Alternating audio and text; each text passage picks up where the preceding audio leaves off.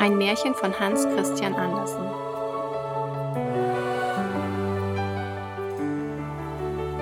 Die kleine Seejungfer. Weit draußen im Meere ist das Wasser so blau wie die Blütenblätter der schönsten Kornblume und so klar wie das reinste Glas. Aber es ist dort sehr tief, tiefer als irgendein Ankertau reicht. Viele Kirchtürme müssten aufeinandergestellt werden, um vom Grunde bis über das Wasser zu reichen. Dort unten wohnt das Meervolk. Nun muss man nicht etwa glauben, dass dort nur der nackte weiße Sandboden sei. Nein, da wachsen die wundersamsten Bäume und Pflanzen, deren Stiele und Blätter so geschmeidig sind, dass sie sich bei der geringsten Bewegung des Wassers rühren, als ob sie lebend wären. Alle Fische, klein und groß, schlüpfen zwischen den Zweigen hindurch, gerade wie hier oben die Vögel in der Luft. An der allertiefsten Stelle liegt des Meereskönigs Schloss. Die Mauern sind aus Korallen und die langen spitzen Fenster von allerklarstem Bernstein. Das Dach aber besteht aus Muschelschalen, die sich öffnen und schließen, je nachdem das Wasser strömt. Das sieht prächtig aus, denn in jeder liegen strahlende Perlen. Eine einzige davon würde der Stolz einer Königskrone sein. Der Meerkönig dort unten war seit vielen Jahren Witwer, aber seine alte Mutter besorgte sein Haus. Sie war eine kluge Frau, doch recht stolz auf ihren Adel. Deshalb trug sie zwölf Austern auf dem Schwanze, während die anderen Vornehmen nur sechs tragen durften. Sonst verdiente sie großes Lob, besonders weil sie die kleinen Meerprinzessinnen, ihre Enkelin, so liebte. Das waren sechs prächtige Kinder, aber die jüngste war die schönste von allen. Ihre Haut war so klar und zart wie ein Rosenblatt, ihre Augen so blau wie die tiefste See. Aber ebenso wie alle die anderen hatte sie keine Füße. Ihr Körper endete in einem Fischschwanz. Den lieben langen Tag durften sie unten im Schlosse, wo lebendige Blumen aus den Wänden wuchsen, spielen. Die großen Bernsteinfenster wurden aufgemacht, und dann schwammen die Fische zu ihnen herein, gerade wie bei uns die Schwalben hereinfliegen, wenn wir die Fenster aufmachen. Aber die Fische schwammen geradewegs auf die kleinen Prinzessinnen zu, fraßen aus ihren Händen und ließen sich streicheln. Draußen vor dem Schlosse war ein großer Garten mit feuerroten und dunkelblauen Bäumen. Die Früchte strahlten wie Gold und die Blumen wie brennendes Feuer, indem sie fortwährend Stängel und Blätter bewegten. Der Boden selbst war der feinste Sand, aber blau wie Schwefelflamme. Über dem Ganzen dort unten lag ein seltsamer blauer Schein. Man hätte eher glauben mögen, dass man hoch oben in der Luft stände und nur Himmel über und unter sich sähe, als dass man auf dem Meeresgrunde sei. Bei Windstille konnte man die Sonne sehen. Sie erschien wie eine Purpurblume, aus deren Kelche alles Licht strömte. Jede der kleinen Prinzessinnen hatte ihren kleinen Fleck im Garten, wo sie graben und pflanzen konnte, ganz wie sie wollte. Eine gab ihrem Blumenbeet die Gestalt eines Walfisches, einer anderen erschien es hübscher, dass das ihre einem Meerweiblein glich. Aber die jüngste machte ihr Beet ganz rund wie die Sonne und hatte nur Blumen darauf, die so rot wie diese leuchteten. Sie war ein seltsames Kind, still und nachdenklich, und während die anderen Schwestern sich mit den merkwürdigsten Sachen, die aus gestrandeten Schiffen genommen waren, putzten, wollte sie nur, außer ihren rosenroten Blumen, die der Sonne dort oben glichen, ein schönes Marmorbild haben. Es war ein herrlicher Knabe, aus weißem, klaren Stein gehauen, der beim Stranden auf den Meeresboden gesunken war. Sie pflanzte neben dem Bilde eine rosenrote Trauerweide, die prächtig wuchs und mit ihren frischen Zweigen darüber hing, bis auf den blauen Sandboden hinab, wo der Schatten sich violett färbte und gleich den Zweigen in sanfter Bewegung war. Es sah aus, als ob die Spitze und die Wurzel miteinander spielten, als ob sie sich küssen wollten. Sie kannte keine größere Freude, als von der Menschenwelt über ihr zu hören. Die alte Großmutter musste ihr alles erzählen, was sie wusste, von den Schiffen und Städten, Menschen und Tieren. Ganz besonders wunderbar und herrlich erschien es ihr, dass oben auf der Erde die Blumen dufteten, denn das taten sie auf dem Meeresboden nicht, und dass die Wälder grün waren und die Fische, die man dort auf den Zweigen sieht, so laut und lieblich singen konnten, dass es eine Lust war. Es waren die kleinen Vögel, die die Großmutter Fische nannte, denn sonst hätten es die Kinder nicht verstehen können, da sie nie einen Vogel gesehen hatten.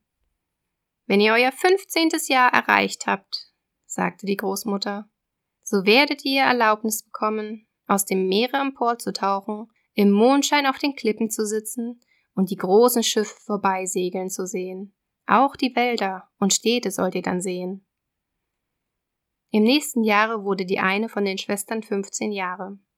Aber die anderen, die eine war immer ein Jahr jünger als die andere, die jüngste musste also noch fünf lange Jahre warten, bevor sie vom Meeresgrund aufsteigen und sehen konnte, wie es bei uns aussieht. Aber die eine versprach der anderen zu erzählen, was sie gesehen und am ersten Tage am schönsten gefunden hätte. Denn ihre Großmutter erzählte ihnen nicht genug. Da war noch so vieles, worüber sie Bescheid wissen mussten. Keine war so sehnsuchtsvoll wie die jüngste, gerade sie, die am längsten Zeit zu warten hatte und die so still und gedankenvoll war. Manche Nacht stand sie am offenen Fenster und sah hinauf durch das dunkelblaue Wasser, wo die Fische mit ihren Flossen und Schwänzen einherruderten. Mond und Sterne konnte sie sehen, zwar leuchteten sie nur ganz bleich, aber durch das Wasser sahen sie viel größer aus, als für unsere Augen. Glitt es dann gleich einer schwarzen Wolke unter ihnen dahin, so wusste sie, dass es entweder ein Walfisch war, der über ihr schwamm, oder auch ein Schiff mit vielen Menschen. Die dachten gewiss nicht daran, dass eine liebliche kleine Seejungfer unten stand und ihre weißen Hände gegen den Kiel emporstreckte. Nun war die älteste Prinzessin 15 Jahre alt und durfte zur Meeresoberfläche aufsteigen. Als sie zurückkam, wusste sie hundert Dinge zu erzählen. Das Herrlichste jedoch, sagte sie, wäre im Mondschein auf einer Sandbank in der ruhigen See zu liegen und zu der großen Stadt dicht bei der Küste hinüberzuschauen wo die Lichter blinkten wie hundert Sterne, die Musik und den Lärm und die Geräusche der Wagen und Menschen zu hören, die vielen Kirchtürme und Giebel zu sehen und zu hören, wie die Glocken läuten. Und die Jüngste sehnte sich immer mehr nach diesem allem, gerade weil sie noch nicht hinauf durfte.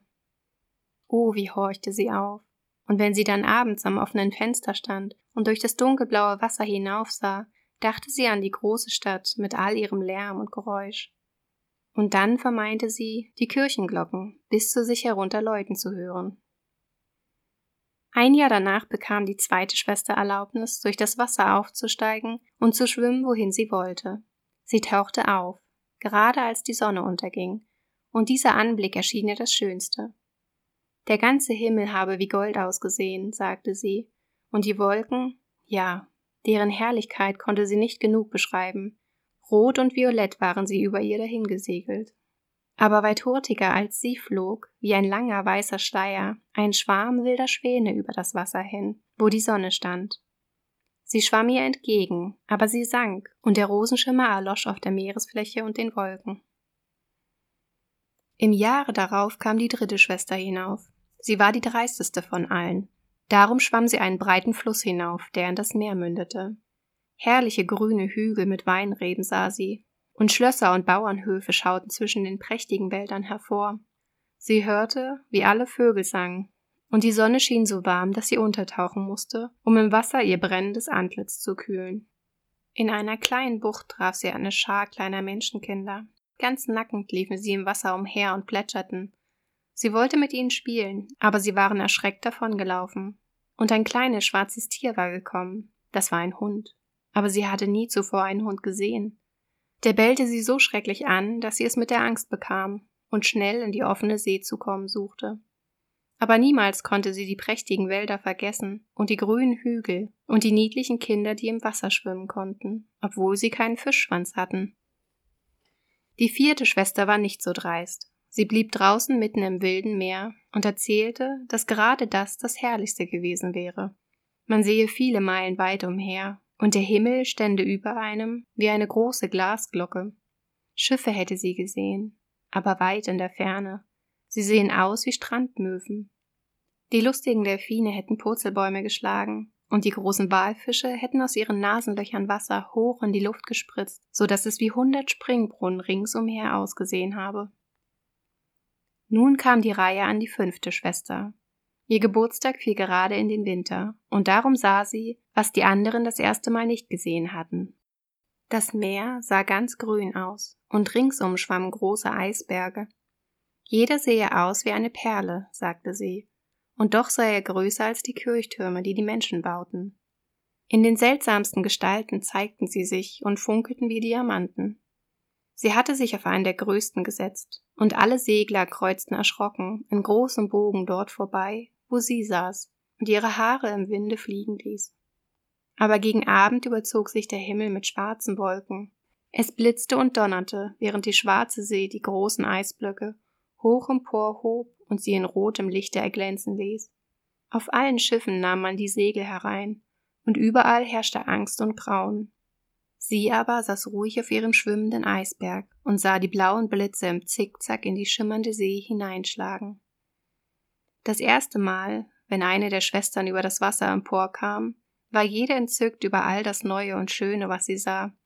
Aber da sie nun als erwachsene Mädchen emporsteigen durften, wann sie wollten, wurde es ihnen gleichgültig, und sie sehnten sich wieder nach Hause zurück. Und nach eines Monats Verlauf sagten sie, dass es doch unten bei ihnen am allerschönsten sei, und man sei da so hübsch zu Hause. In mancher Abendstunde fassten sich die fünf Schwestern an den Händen und stiegen in einer Reihe über das Wasser hinauf. Herrliche Stimmen hatten sie, schöner als irgendein Mensch, und wenn dann ein Sturm heraufzog, so dass sie annehmen konnten, dass Schiffe untergehen würden, so schwammen sie vor den Schiffen her und sangen so wundersam, wie schön es auf dem Meeresgrunde sei, und sie baten die Schiffer, sich nicht zu fürchten vor dem Untergehen. Aber diese konnten die Worte nicht verstehen und glaubten, es wäre der Sturm. Und sie bekamen die Herrlichkeiten da unten auch nicht zu sehen, denn wenn das Schiff sank, ertranken die Menschen und kamen nur als Tote zu des Meereskönigs Schloss. Wenn die Schwestern so Arm in Arm am Abend durch die See hinaufstiegen, dann stand die kleine Schwester ganz allein und sah ihnen nach, und es war ihr, als ob sie weinen müsste. Aber Seejungfern haben keine Tränen und leiden darum viel schwerer. Ach, wäre ich doch fünfzehn Jahre, sagte sie. Ich weiß, dass ich die Welt da oben und die Menschen, die dort bauen und wohnen, recht in mein Herz schließen werde. Endlich war sie fünfzehn Jahre alt. Sie, nun bist du erwachsen, sagte ihre Großmutter, die alte Königin Witwe. Komm nun und lasse dich von mir schmücken wie deine anderen Schwestern. Und sie setzte ihr einen Kranz von weißen Lilien ins Haar, aber jedes Blumenblatt war eine halbe Perle. Und dann ließ die Alte acht große Austern im Schwanze der Prinzessin festklemmen, um ihren hohen Stand zu zeigen. Das tut so weh, sagte die kleine Seejungfer. Ja, Adel hat seinen Zwang, sagte die Alte. Ach, sie würde so gerne die ganze Pracht abgeschüttelt und den schweren Kranz weggelegt haben. Ihre roten Blumen im Garten kleideten sie viel besser, aber das nutzte nun nichts mehr. Lebe wohl, sagte sie und stieg leicht und klar, gleich einer Blase, im Wasser empor. Die Sonne war gerade untergegangen, als sie ihr Haupt aus dem Wasser erhob, aber alle Wolken leuchteten noch wie Rosen und Gold, und mitten in der zartroten Luft strahlte der Abendstern so licht und klar, die Luft war mild und frisch und das Meer windstill. Da lag ein großes Schiff mit drei Masten. Nur ein einziges Segel war aufgezogen, denn nicht ein Lüftchen rührte sich, und rings im Tauwerk und auf den Stangen saßen Matrosen. Da war Musik und Gesang, und als es abends dunkelte, wurden hunderte von bunten Lichtern angezündet, und es sah aus, als ob die Flaggen aller Nationen in der Luft wehten. Die kleine Seejungfer schwamm bis dicht an das Kajütenfenster und jedes Mal, wenn das Wasser sie emporhob, konnte sie durch die spiegelklaren Scheiben sehen, wie viele geputzte Menschen drinnen standen. Aber der schönste war doch der junge Prinz mit den großen schwarzen Augen. Er war gewiss nicht viel über sechzehn Jahre. Es war sein Geburtstag, und darum herrschte all die Pracht. Die Matrosen tanzten auf dem Deck, und als der junge Prinz heraustrat, stiegen über hundert Raketen in die Luft empor. Die leuchteten wie der klare Tag, so dass die kleine Seejungfer ganz erschreckt ins Wasser niedertauchte. Aber sie steckte den Kopf bald wieder hervor, und da war es, als ob alle Sterne des Himmels auf sie herniederfielen. Niemals hatte sie solche Feuerkünste gesehen. Große Sonnen drehten sich sprühend herum, Feuerfische schwangen sich in die blaue Luft, und alles spiegelte sich in der klaren, stillen See.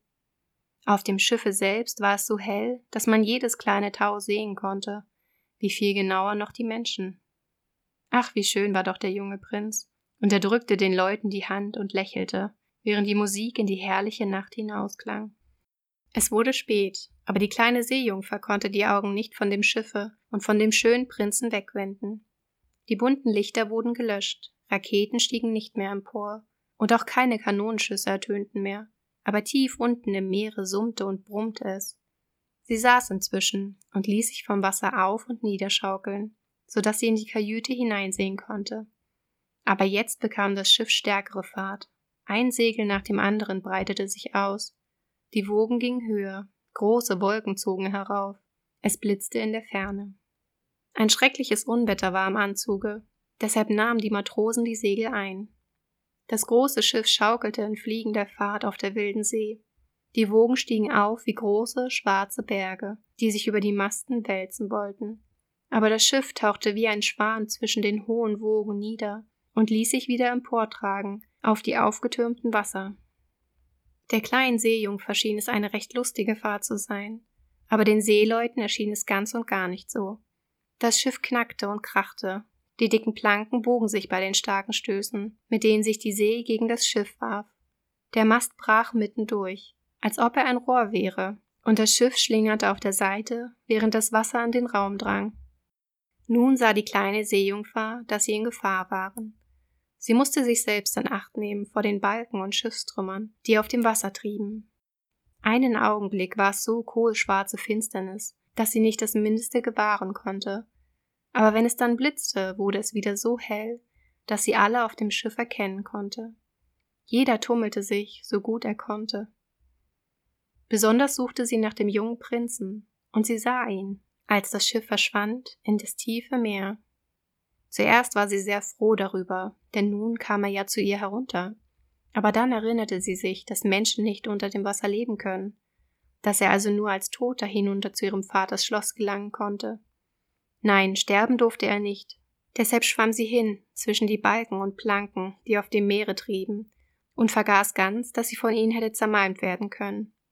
Sie tauchte tief unter das Wasser, stieg wieder empor zwischen den Wogen und gelangte so zuletzt zu dem jungen Prinzen hin, der kaum mehr in der stürmischen See schwimmen konnte. Seine Arme und Beine begannen zu ermatten, die schönen Augen schlossen sich, und er wäre gestorben, wenn nicht die kleine Seejungfer dazugekommen wäre. Sie hielt seinen Kopf über Wasser und ließ sich so von den Wogen mit ihm treiben, wohin sie wollten. Am Morgen war das Unwetter vorüber.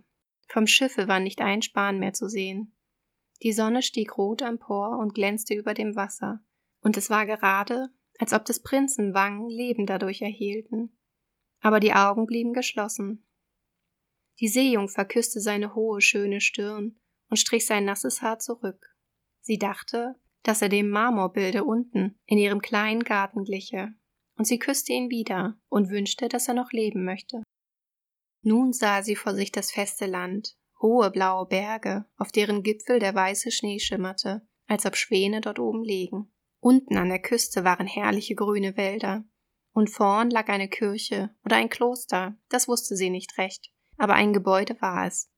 Zitronen und Apfelsinenbäume wuchsen dort im Garten, und vor den Toren standen große Palmenbäume. Die See bildete hier eine kleine Bucht, da war es ganz still, aber sehr tief. Bis dicht zu den Klippen, wo der feine weiße Sand angespült lag, schwamm sie mit dem schönen Prinzen, legte ihn in den Sand und sorgte besonders dafür, dass der Kopf hoch im warmen Sonnenschein lag. Nun läuteten die Glocken in dem großen weißen Gebäude, und es kamen viele junge Mädchen durch den Garten.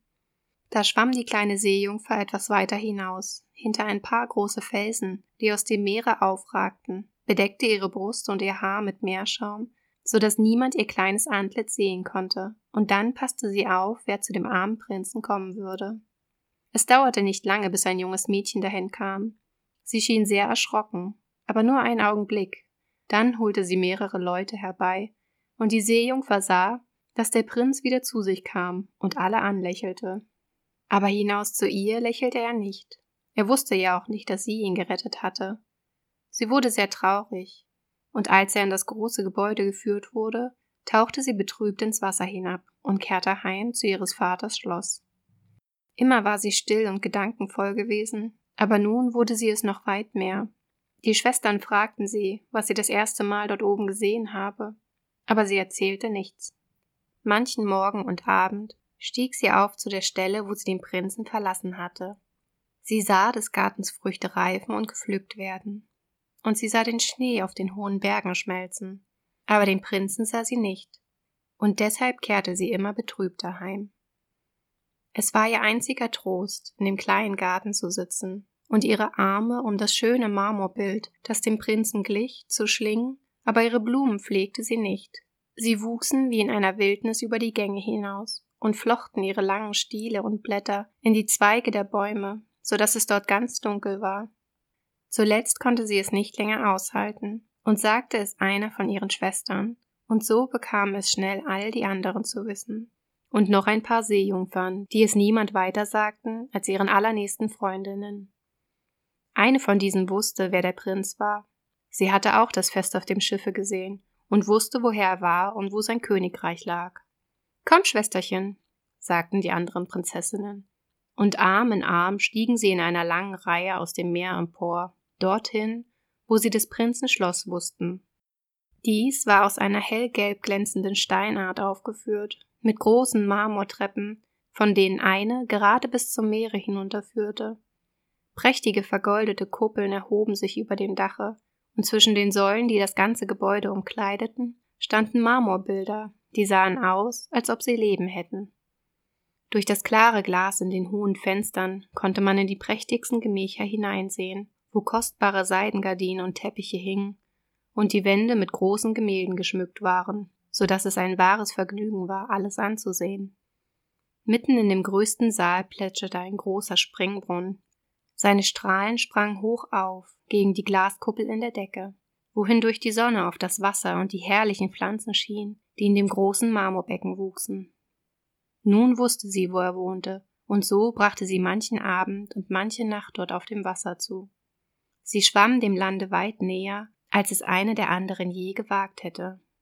Ja, sie drang bis weit in den schmalen Kanal unter dem prächtigen Marmoraltan ein, der einen langen Schatten über das Wasser warf, hier saß sie und sah auf den jungen Prinzen, der sich ganz allein in dem klaren Mondschein glaubte. An manchem Abend sah sie ihn mit Musik und wehenden Flaggen in seinem prächtigen Boot davonsegeln. Sie lugte zwischen dem grünen Schilfe hervor, und wenn der Wind mit ihrem langen silberweißen Schleier spielte und jemand das sah, dachte er, es sei ein Schwan, der seine Flügel höbe.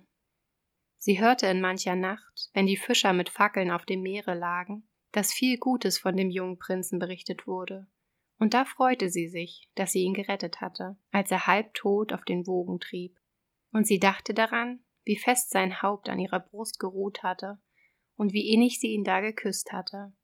Aber er wusste nichts davon und konnte nicht einmal von ihr träumen.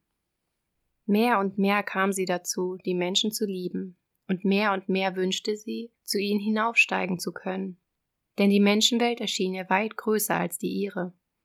Sie konnten zu Schiff über die Meere fliegen, auf die hohen Berge weit über den Wolken steigen, und ihre Länder erstreckten sich mit Wäldern und Feldern weiter, als sie blicken konnte. Da war so vieles, was sie gern wissen wollte, aber die Schwestern konnten ihr auf viele Fragen keine Antwort geben. Deshalb fragte sie die alte Großmutter, denn diese kannte die höhere Welt, wie sie sehr richtig die Länder oberhalb des Meeres nannte, wenn die Menschen nicht ertrinken, fragte die kleine Seejungfer, können sie dann ewig leben? Sterben sie nicht, wie wir hier unten im Meer?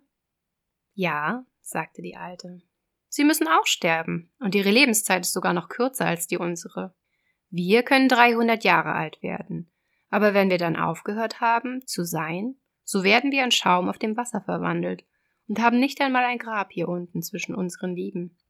Wir haben keine unsterbliche Seele, wir erhalten nie wieder Leben. Wir sind gleich dem grünen Schilfe. Ist es einmal abgeschnitten, so kann es nie wieder grünen. Die Menschen dagegen haben eine Seele, die ewig lebt. Die lebt, auch wenn der Körper zu Erde zerfallen ist. Sie steigt auf in der klaren Luft und zu all den schimmernden Sternen empor. Gerade wie wir aus dem Meere auftauchen und die Länder der Menschen sehen, so tauchen sie zu unbekannten, herrlichen Orten empor, die wir niemals erblicken werden. Warum bekamen wir keine unsterbliche Seele? sagte die kleine Seejungfer betrübt. Ich wollte alle meine hundert Jahre, die ich zu leben habe, dafür hingeben, einen Tag ein Mensch zu sein und teilzuhaben an der himmlischen Welt. So etwas musst du nicht denken, sagte die Alte. Wir sind viel glücklicher und besser daran als die Menschen dort oben.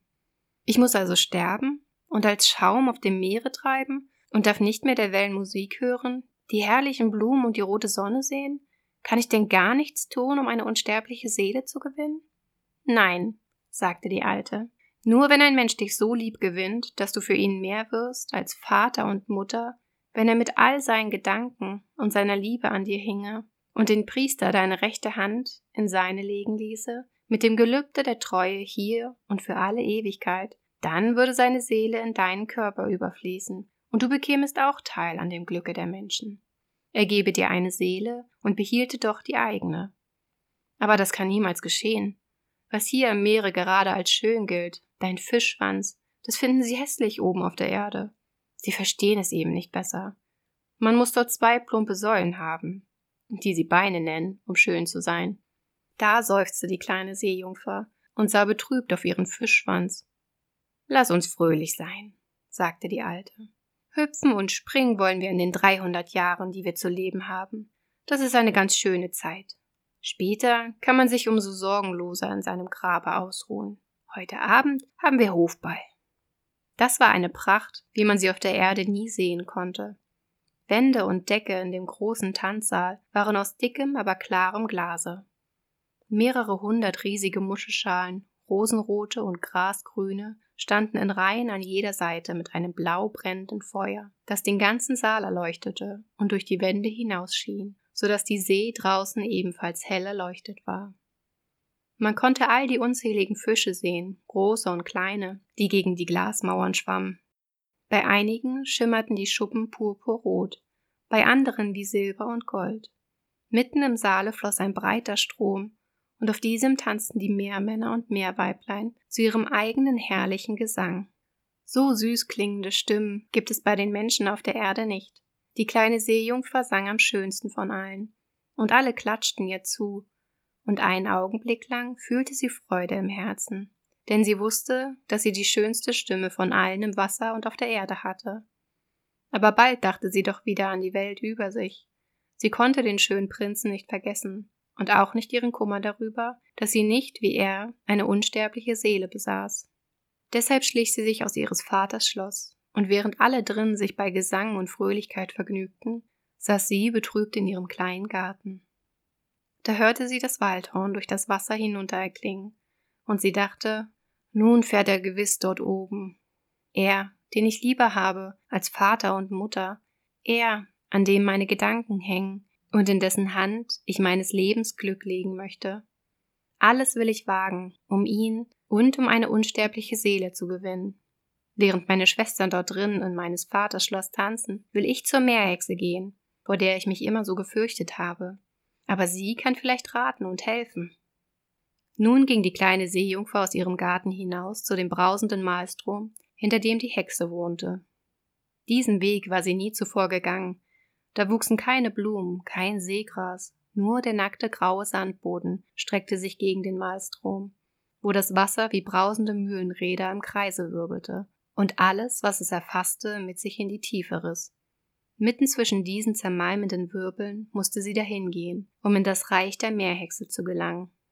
Dann gab es eine ganze Strecke keinen anderen Weg als über heiß sprudelnden Schlamm, den die Hexe ihr Torfmoor nannte. Dahinter lag ihr Haus mitten in einem seltsamen Walde. Alle Bäume und Büsche waren Polypen, halb Tier, halb Pflanze. Sie sahen aus wie hundertköpfige Schlangen, die aus der Erde wuchsen. Alle Zweige waren lange, schleimige Arme mit Fingern, wie geschmeidige Würmer, und Glied für Glied bewegten sie sich von der Wurzel bis zur äußersten Spitze. Alles, was in ihre Greifnähe kam im Meer, umschnürten sie fest und ließen es nicht wieder los. Die kleine Seejungfer blieb ganz erschrocken draußen stehen. Ihr Herz klopfte vor Angst. Fast wäre sie wieder umgekehrt. Aber da dachte sie an den Prinzen und an die Menschenseele, und das machte ihr Mut. Ihr langes, wehendes Haar band sie fest um den Kopf, so dass die Polypen sie nicht daran ergreifen könnten. Beide Hände legte sie über der Brust zusammen und schoss von dannen, schnell, wie nur ein Fisch durchs Wasser schießen kann, mitten hinein zwischen die hässlichen Polypen, die ihre geschmeidigen Arme und Finger nach ihr ausstreckten. Sie sah, wie jeder von ihnen etwas, was er aufgegriffen hatte, mit hundert kleinen Armen festhielt, wie mit starken Eisenbanden. Menschen, die in der See umgekommen waren und tief heruntergesunken waren, sahen als weiße Gerippe aus den Armen der Polypen hervor. Steuerruder und Kisten hielten sie fest, Skelette von Landtieren und eine kleine Meerjungfer, die sie gefangen und erstickt hatten. Das erschien ihr fast als das Schrecklichste. Nun gelangte sie an einen großen, mit Schleim bedeckten Platz im Walde, wo große, fette Wasserschlangen sich wälzten und ihre hässlichen weißgelben Bäuche zeigten. Mitten auf dem Platze war ein Haus errichtet, aus ertrunkener Menschen weißen Gebeinen. Da saß die Meerhexe und ließ eine Kröte von ihrem Munde essen, gerade wie Menschen einen kleinen Kanarienvogel Zucker picken lassen. Die hässlichen fetten Wasserschlangen nannte sie ihre kleinen Küchlein und ließ sie sich auf ihrer großen schwammigen Brust wälzen. Ich weiß schon, was du willst, sagte die Meerhexe. Das ist zwar dumm von dir, aber du sollst trotzdem deinen Willen haben, denn er wird dich ins Unglück stürzen, meine schöne Prinzessin. Du wirst gern deinen Fischschwanz los sein und dafür zwei Stümpfe haben, um darauf zu gehen, ebenso wie die Menschen, damit der junge Prinz sich in dich verlieben soll und du ihn und eine unsterbliche Seele bekommen kannst. Gleichzeitig lachte die Hexe so laut und scheußlich, dass die Kröte und die Schlangen zur Erde fielen und sich dort wälzten. Du kommst gerade zur rechten Zeit, sagte die Hexe. Morgen, wenn die Sonne aufgeht, könnte ich dir nicht mehr helfen, bevor wieder ein Jahr um wäre. Ich will dir einen Trunk bereiten. Mit dem sollst du, bevor die Sonne aufgeht, ans Land schwimmen, dich ans Ufer setzen und ihn trinken. Dann verschwindet dein Schwanz und schrumpft zusammen zu dem, was die Menschen hübsche Beine nennen. Aber es tut weh. Es wird sein, als ob ein scharfes Schwert durch dich hindurchginge. Alle, die dich sehen, werden sagen, du seist das liebreizendste Menschenkind, das sie je gesehen hätten. Du behältst deinen schwebenden Gang. Keine Tänzerin wird schweben können wie du. Aber jeder Schritt, den du tust, wird sein, als ob du auf scharfe Messer tretest, so dass dein Blut fließen muss. Willst du alles dies erleiden, so werde ich dir helfen. Ja, sagte die kleine Seejungfer mit bebender Stimme und dachte an den Prinzen und die unsterbliche Seele. Bedenke aber, sagte die Hexe.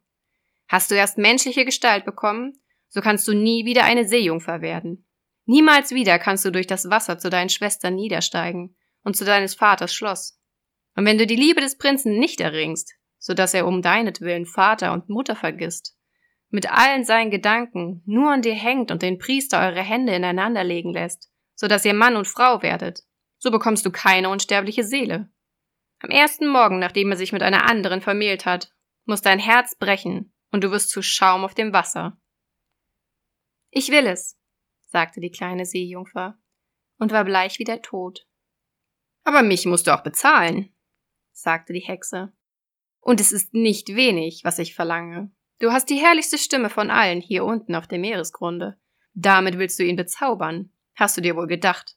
Aber die Stimme musst du mir geben. Das Beste, was du besitzest, will ich für meinen kostbaren Trank haben. Ich muss ja mein eigenes Blut für dich daran mischen, damit der Trank scharf werde, wie ein zweischneidiges Schwert.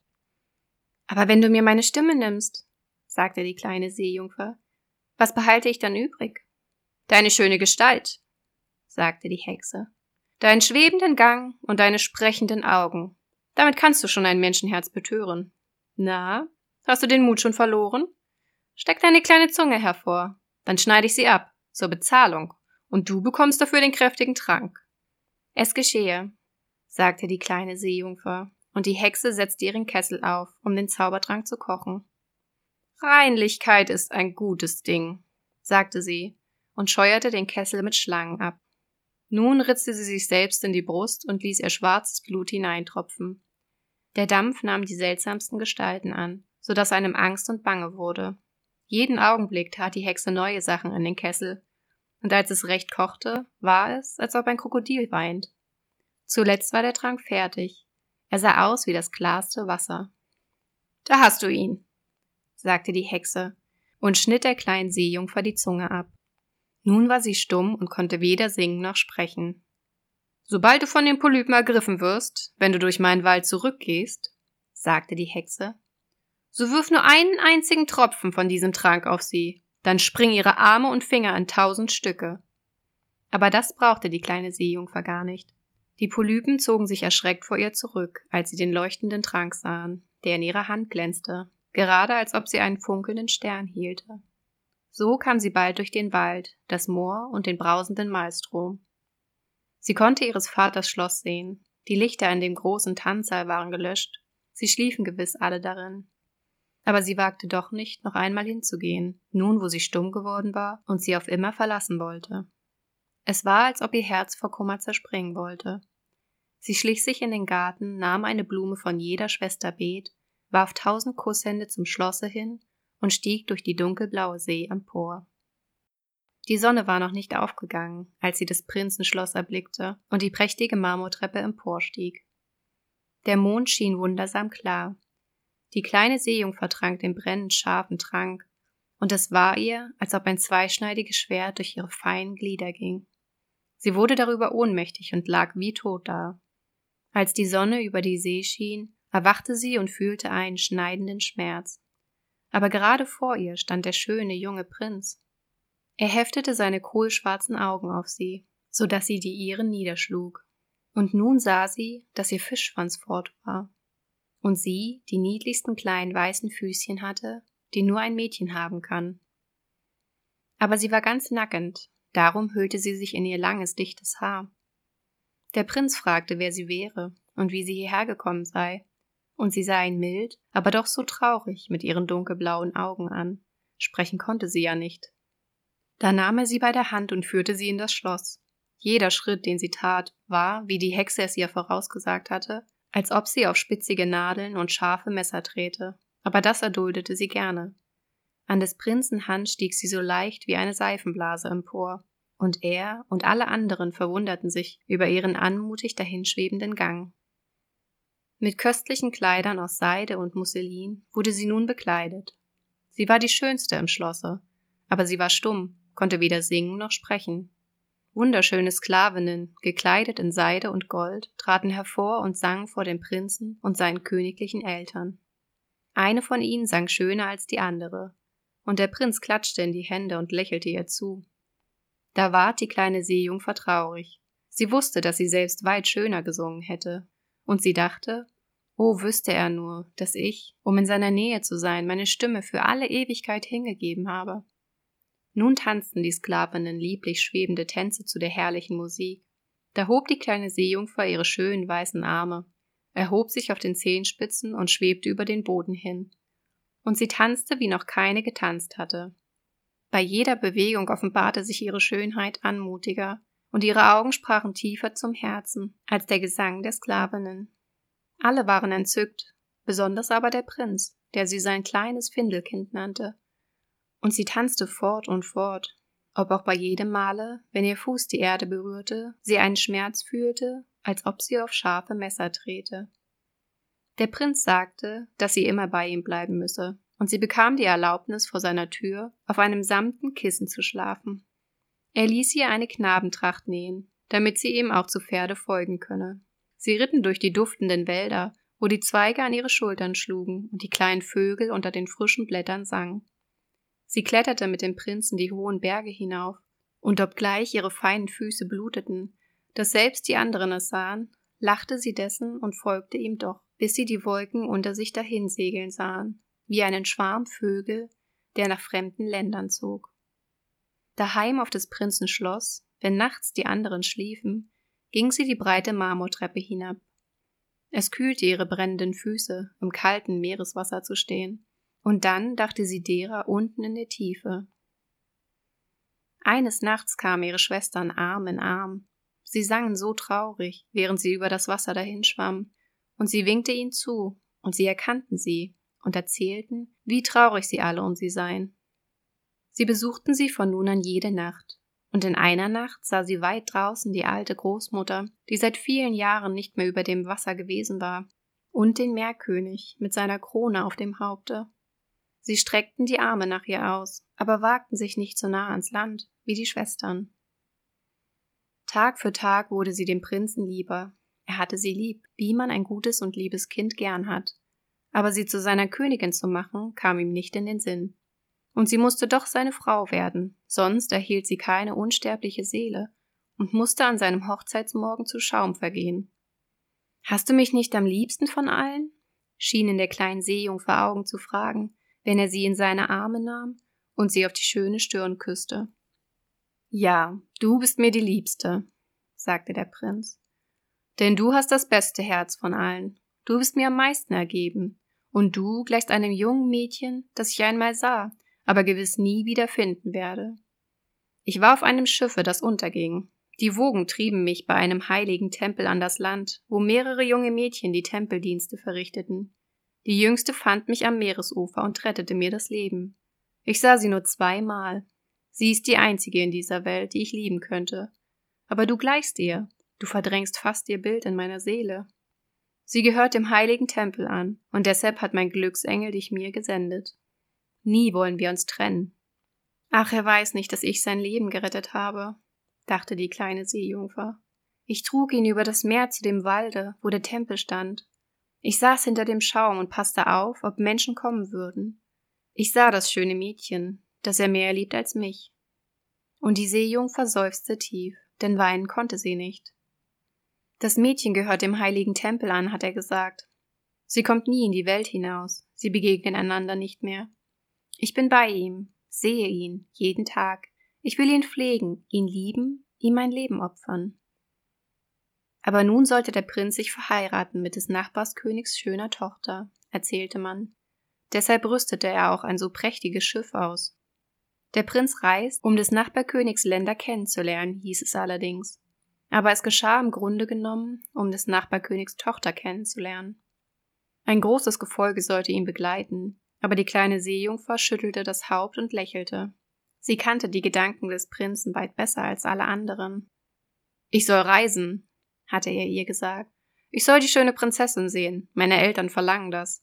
Aber zwingen wollen sie mich nicht, sie als meine Braut heimzuführen. Ich kann sie ja nicht lieben. Sie gleicht nicht dem schönen Mädchen im Tempel, der du gleich siehst.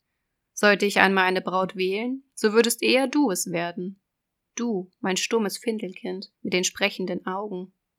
Und er küsste ihren roten Mund, spielte mit ihren langen Haaren und legte sein Haupt an ihr Herz, das von Menschenglück und einer unsterblichen Seele träumte. Du hast doch keine Furcht vor dem Meere, mein stummes Kind, sagte er, als sie auf dem prächtigen Schiffe standen, das ihn in des Nachbarkönigs Land führen sollte. Und er erzählte ihr von Sturm und Windstille, von seltsamen Fischen in der Tiefe und was der Taucher dort gesehen hatte. Sie lächelte bei seiner Erzählung. Sie wusste ja besser als nur irgendein Mensch im Meere Bescheid. In der mondklaren Nacht, als alle schliefen außer dem Steuermann, der am Ruder saß, saß sie an der Brüstung des Schiffes und starrte durch das klare Wasser hinab, und sie vermeinte ihres Vaters Schloss zu sehen. Oben darauf stand ihre alte Großmutter mit der Silberkrone auf dem Haupte und starrte durch die wilde Strömung zu des Schiffes Kiel hinauf. Da kamen ihre Schwestern über das Wasser empor, und sie schauten sie traurig an und rangen ihre weißen Hände. Sie winkte ihnen zu, lächelte und wollte erzählen, dass sie glücklich sei und es ihr gut gehe. Aber der Schiffsjunge näherte sich ihr, und die Schwestern tauchten hinab, so dass er glaubte, das Weiße, das er gesehen, sei Meeresschaum. Am nächsten Morgen fuhr das Schiff in den Hafen bei des Nachbarkönigs prächtiger Stadt ein. Alle Kirchenglocken erklangen, und von den hohen Türmen wurden die Posaunen geblasen während die Soldaten mit wehenden Fahnen und blinkenden Bajonetten dastanden. Jeder Tag brachte ein neues Fest. Bälle und Gesellschaften folgten einander, aber die Prinzessin war nicht da. Sie war weit entfernt von hier in einem heiligen Tempel erzogen worden, sagte man. Dort lehre man sie alle königlichen Tugenden. Endlich traf sie ein. Die kleine Seejungfer stand begierig, ihre Schönheit zu sehen, und sie musste anerkennen, eine lieblichere Erscheinung hat sie nie gesehen. Die Haut war so fein und zart, und hinter den langen schwarzen Wimpern lächelte ein Paar dunkelblauer treuer Augen. Du bist es, sagte der Prinz. Du, die mich rettete, als ich wie tot an der Küste lag. Und er schloss die errötende Braut in seine Arme. Oh, ich bin allzu glücklich, sagte er zu der kleinen Seejungfer. Das Allerhöchste, auf was ich nie zu hoffen wagte, ist mir in Erfüllung gegangen. Du wirst dich mit mir über mein Glück freuen, denn du meinst es von allen am besten mit mir. Und die kleine Seejungfer küsste seine Hand, und sie fühlte fast ihr Herz brechen. Sein Hochzeitsmorgen sollte ihr ja den Tod bringen und sie zum Meeresschaum verwandeln. Alle Kirchenglocken läuteten. Sie ritten in den Straßen umher und verkündeten die Verlobung. Auf allen Altaren brannten duftende Öle in kostbaren Silberlampen. Die Priester schwangen die Räucherfässer, und Braut und Bräutigam reichten einander die Hand und nahmen den Segen des Bischofs entgegen. Die kleine Seejungfer stand in Gold und Seide gekleidet und hielt die Schleppe der Braut. Aber ihre Ohren hörten nichts von der festlichen Musik. Ihre Augen sahen nicht die heilige Zeremonie. Sie dachte an ihre Todesnacht und an alles, was sie in dieser Welt verlor. Noch am selben Abend gingen Braut und Bräutigam an Bord des Schiffes. Die Kanonen donnerten, alle Flaggen wehten, und inmitten des Schiffes war ein königliches Zelt aus Gold und Purpur mit herrlichen Kissen errichtet. Dort sollte das Brautpaar an der kühlen, stillen Nacht schlafen. Die Segel bauschten sich im Winde, und das Schiff glitt leicht und ohne große Bewegung über die klare See. Als es dunkelte, wurden bunte Lampen entzündet, und die Seeleute tanzten lustige Tänze auf dem Deck. Die kleine Seejungfer musste des ersten Abends gedenken, da sie aus dem Meere auftauchte und dieselbe Pracht und Freude mit angesehen hatte. Und sie wirbelte mit im Tanze, schwebte, wie die Schwalbe schwebt, wenn sie verfolgt wird, und alle jubelten ihr Bewunderung zu. Denn noch nie hatte sie so wundersam getanzt. Es schnitt wie mit scharfen Messern an ihre zarten Füße, aber sie fühlte es nicht, denn weit mehr schmerzte ihr Herz. Sie wusste, an diesem Abend sah sie ihn zum letzten Male, ihn, um dessen Willen sie die Heimat verlassen hatte, für den sie ihre herrliche Stimme hingegeben hatte und für den sie täglich unendliche Qualen erlitten hatte, ohne dass er es auch nur ahnte. Es war die letzte Nacht, dass sie dieselbe Luft mit ihm atmete, das tiefe Meer und den blauen Sternenhimmel erblickte. Ewige Nacht ohne Gedanken und Träume wartete ihrer, die eine Seele nicht hatte und sie nimmermehr gewinnen konnte. Und ringsum war Lust und Fröhlichkeit auf dem Schiffe bis weit über Mitternacht hinaus.